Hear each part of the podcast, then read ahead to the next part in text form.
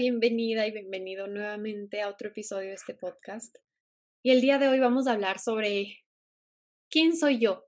Realmente quisiera contarte todo sobre mi historia, pero no va a alcanzar en un episodio. Así que la reflexión del día de hoy va a ser entender quién eres tú también. Entiendo que muchas veces nos ponemos máscaras, somos una mezcla de creencias, también está cuál es nuestra esencia y finalmente entender que es una evolución constante. Siento que para eso estamos en el mundo.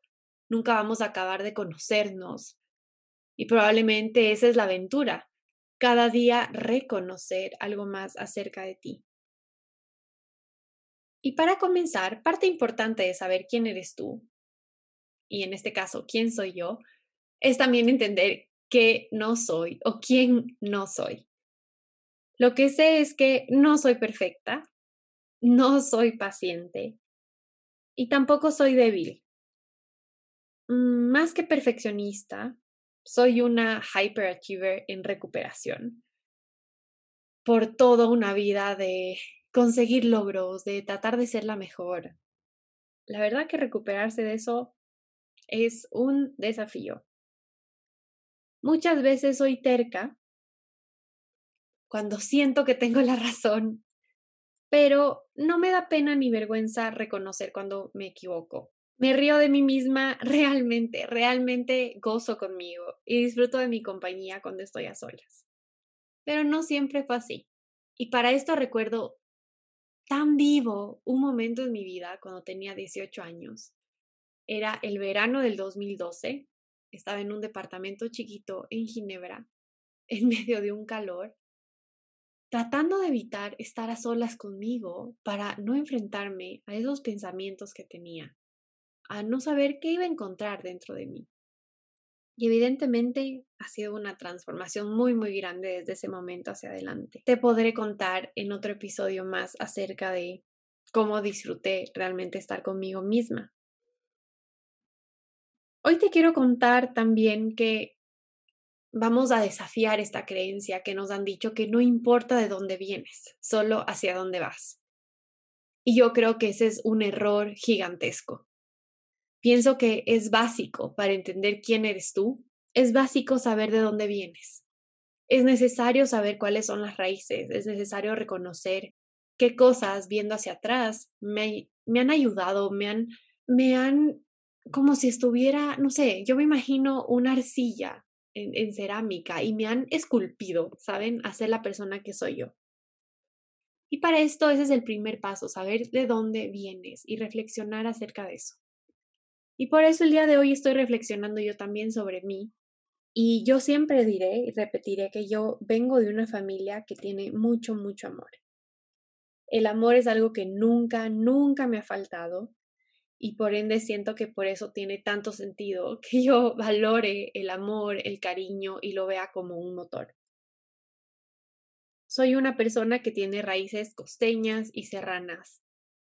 Para ponerte en perspectiva, el Ecuador tiene cuatro regiones, la costa, la sierra, el oriente y Galápagos, y mis papás son de la sierra, es decir, de las montañas, y mi mamá viene de la costa, mucho más cerca al mar, un clima cálido, por ende son personas completamente diferentes, así que siempre creo que he sentido esa mezcla en mi vida, ese entender distintas perspectivas por haber nacido en una familia así.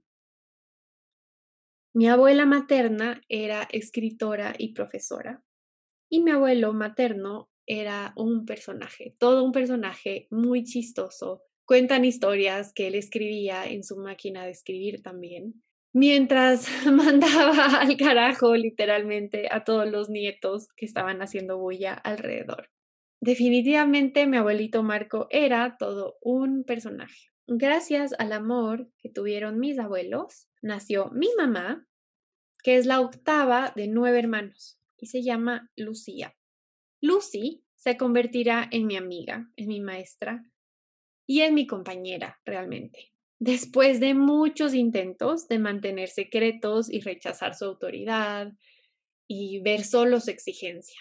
Ahora puedo reconocer que mi mamá es, ah, es, es mi mamá, es algo increíble. Y compartimos tantas cosas, compartimos nuestro amor al yoga, al ejercicio, a la espiritualidad y también nuestras ganas de soñar e imaginar. Con mi mamá en una conversación, si es que hoy día, y, les cuento como con mucho, con un poco de risa, porque para contarte toda la historia de mi vida, soy una persona muy impulsiva, con muchos sueños.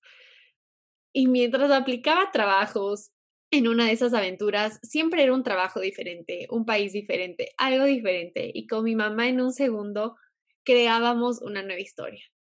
Hasta un punto que me iba, según yo, me iba a ir a vivir a Dinamarca, iba a aprender danés y yo, claro, mami, me puedes ir a visitar a Dinamarca. Bueno, esa es la energía que hay entre nosotros.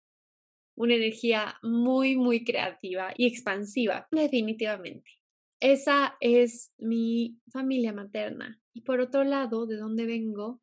Vengo de una abuela paterna muy trabajadora, que quedó viuda joven, madre de ocho hijos, y que siempre, siempre, siempre en el centro estuvo su familia. Por otro lado, nunca conocí a mi abuelo, a mi abuelo paterno. De las historias que conozco, sé que era un hombre generoso, sé que le gustaba la naturaleza, sé que era el guía, el héroe de mi papá. Y eso es lo que siento que me transmite. No conozco su historia, pero vivo su historia a través de mi papá y el hombre que es él. Y para esto llegamos a mi papá, que se llama Mauricio. Él es el penúltimo de ocho hermanos y él es mi héroe. Tengo una conexión especial que me ha enseñado a ser, mucho más que a tener cosas, mi papá me ha enseñado a ser. Y me ha enseñado a atreverme, a ir por mis sueños, a ayudar al resto, a elevar el resto. Así que me parece maravilloso que en este universo con tantas posibilidades, mi mamá y mi papá se hayan encontrado en la universidad. Y gracias a esa decisión, posiblemente a una decisión que los puso en una clase juntos, pudieron ser compañeros y después de algunos años nací yo. Y eso me parece que es maravilloso.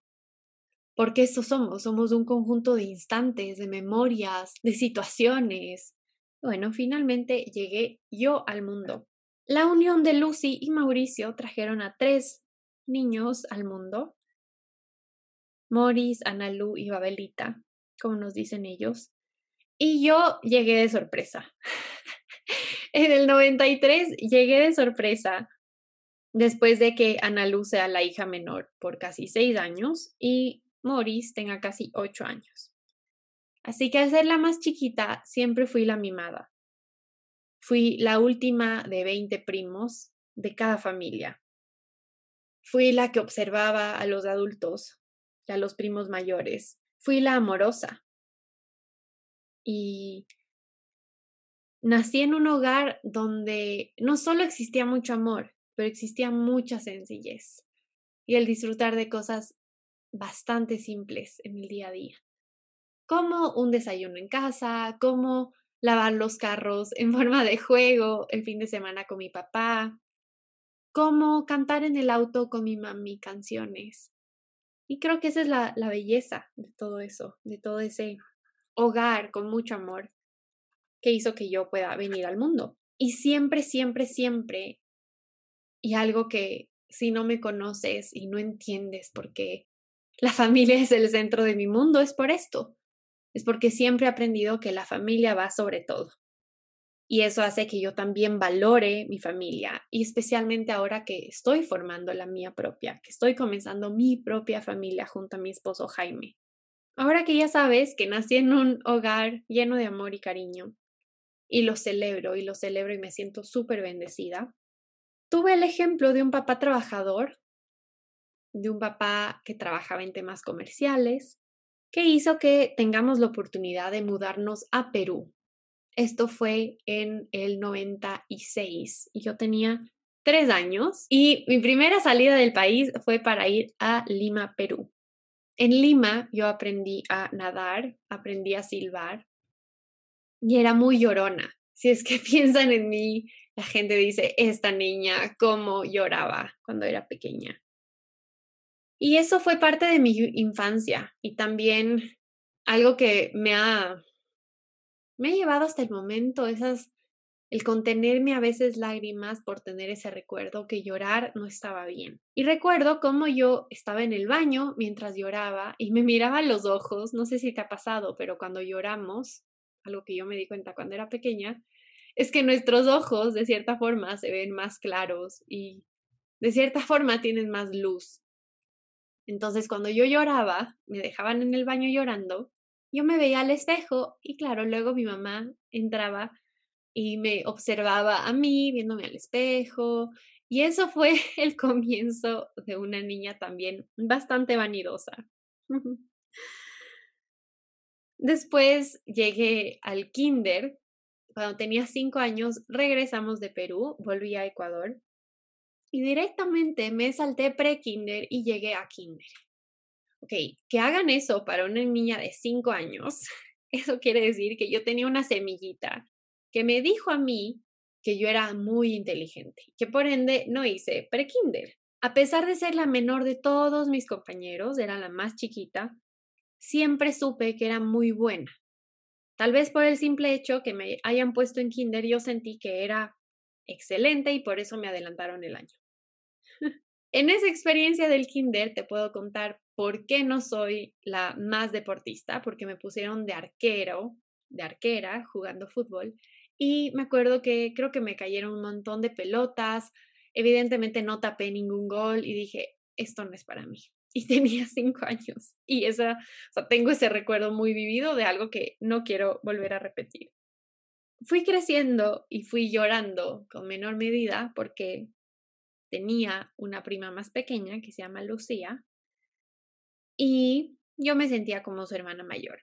Así que ahí entiendo a las familias más grandes que tienen que ser un ejemplo para las personas más chiquitas. En fin, puedes ver todo el inicio de esa infancia, esas aventuras.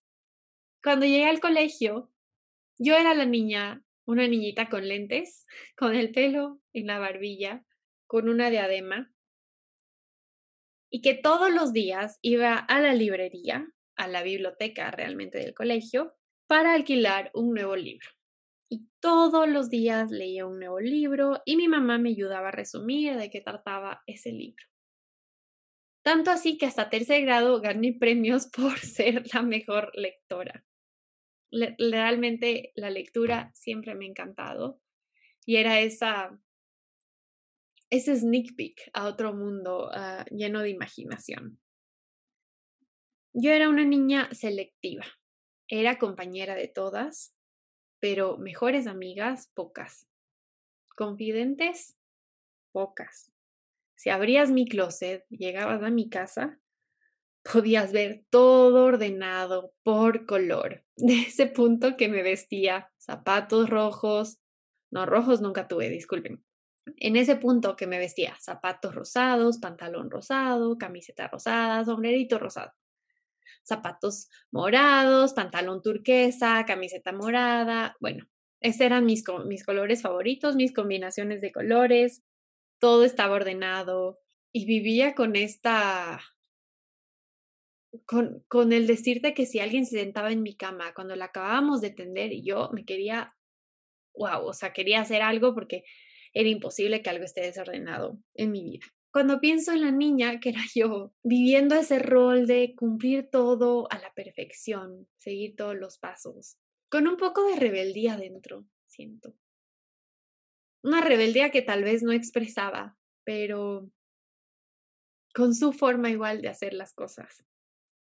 Me encantaba jugar Barbies, que me abrían paso a un mundo diferente perfectamente conservadas hasta la fecha.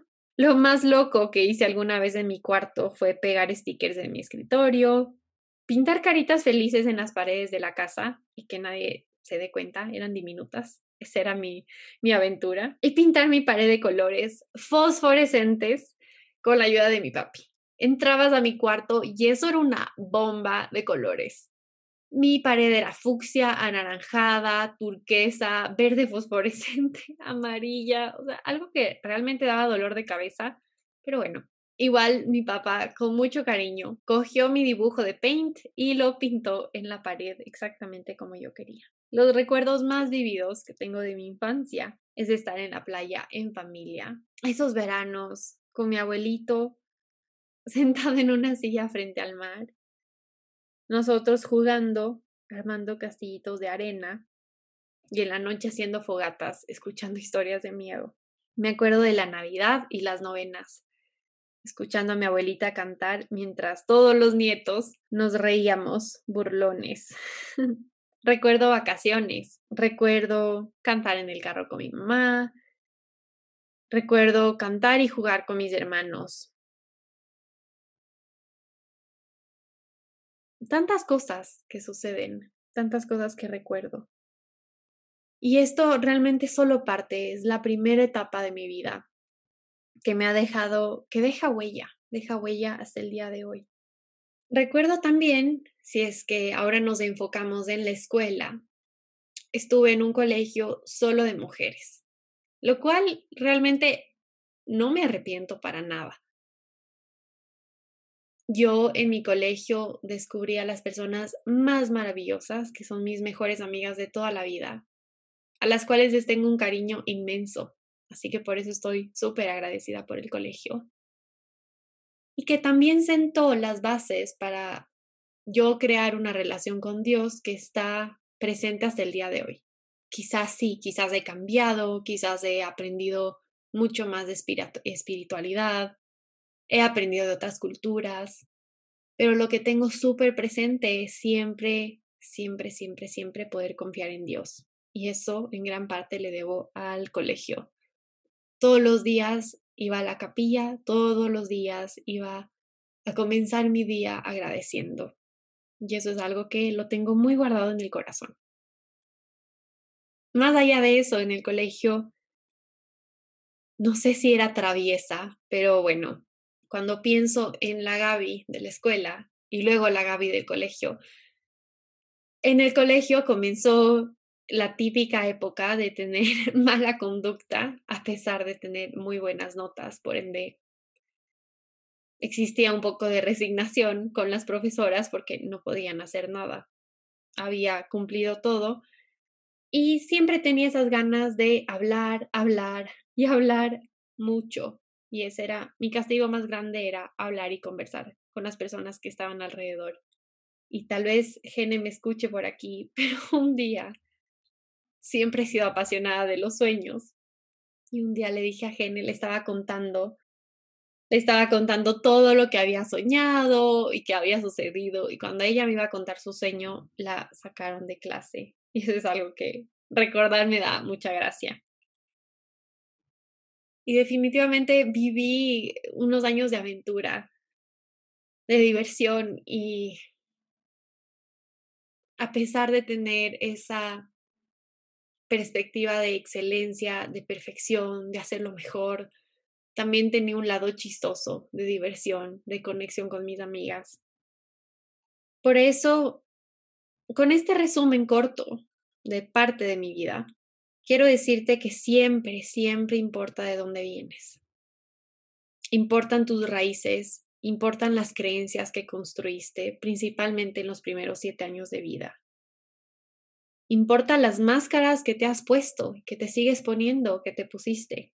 Yo llevé la máscara de la perfección por, por muchos años, la máscara de la excelencia, que muchas veces no quiero soltar, la máscara de la que todo lo sabe, la líder, pero hay un momento en que las máscaras se vuelven pesadas y es realmente desgastante esconder quién eres tú.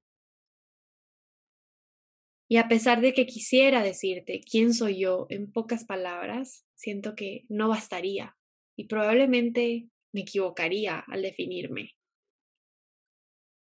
Soy una mezcla de controversia.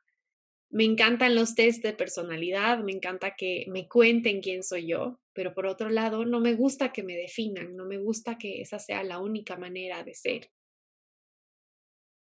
Lo que sí reconozco es que para mí el amor y la familia es lo que prima. Reconozco también que el dinero ha contribuido a muchas cosas de mi felicidad, ha soportado y apoyado mi felicidad.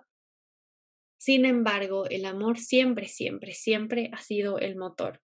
la unión familiar, la calidez, la sencillez. Y te voy a compartir un ejercicio para que lo hagas tú. Yo lo realicé la semana pasada. Y es cuestionar quién eres tú. Pregúntate quién eres tú una y otra vez. Cinco minutos seguidos de decir, ¿quién eres tú realmente?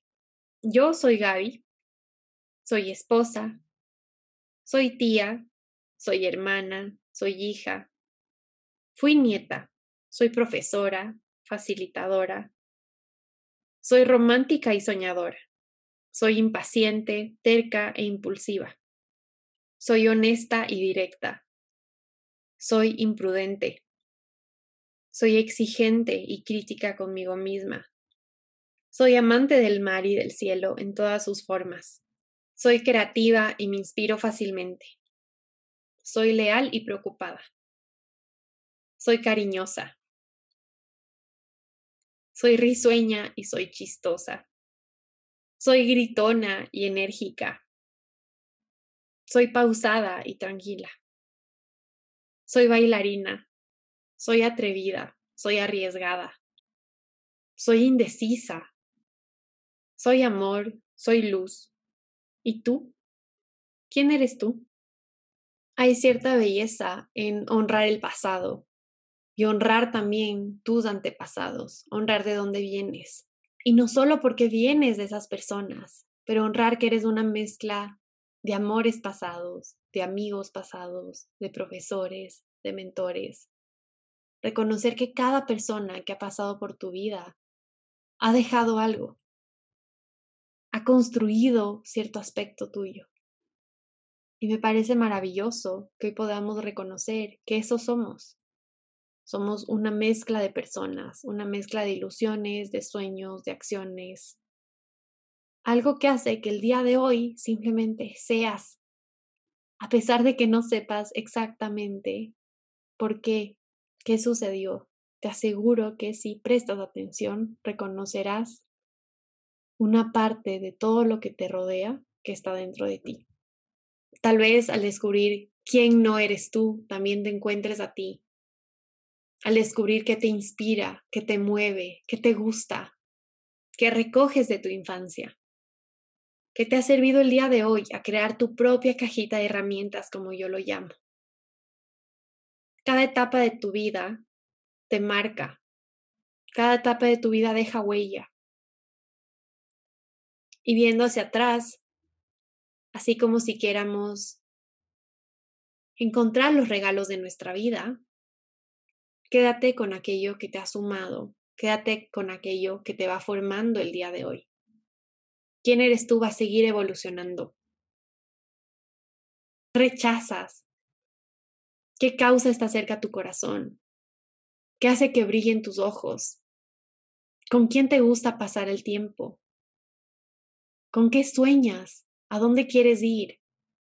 ¿Quién quieres ser como persona? ¿Y qué vas a hacer para conseguirlo? Quizás, después de todas estas preguntas, en algún momento de tu vida, algo que yo todavía no he podido conseguir.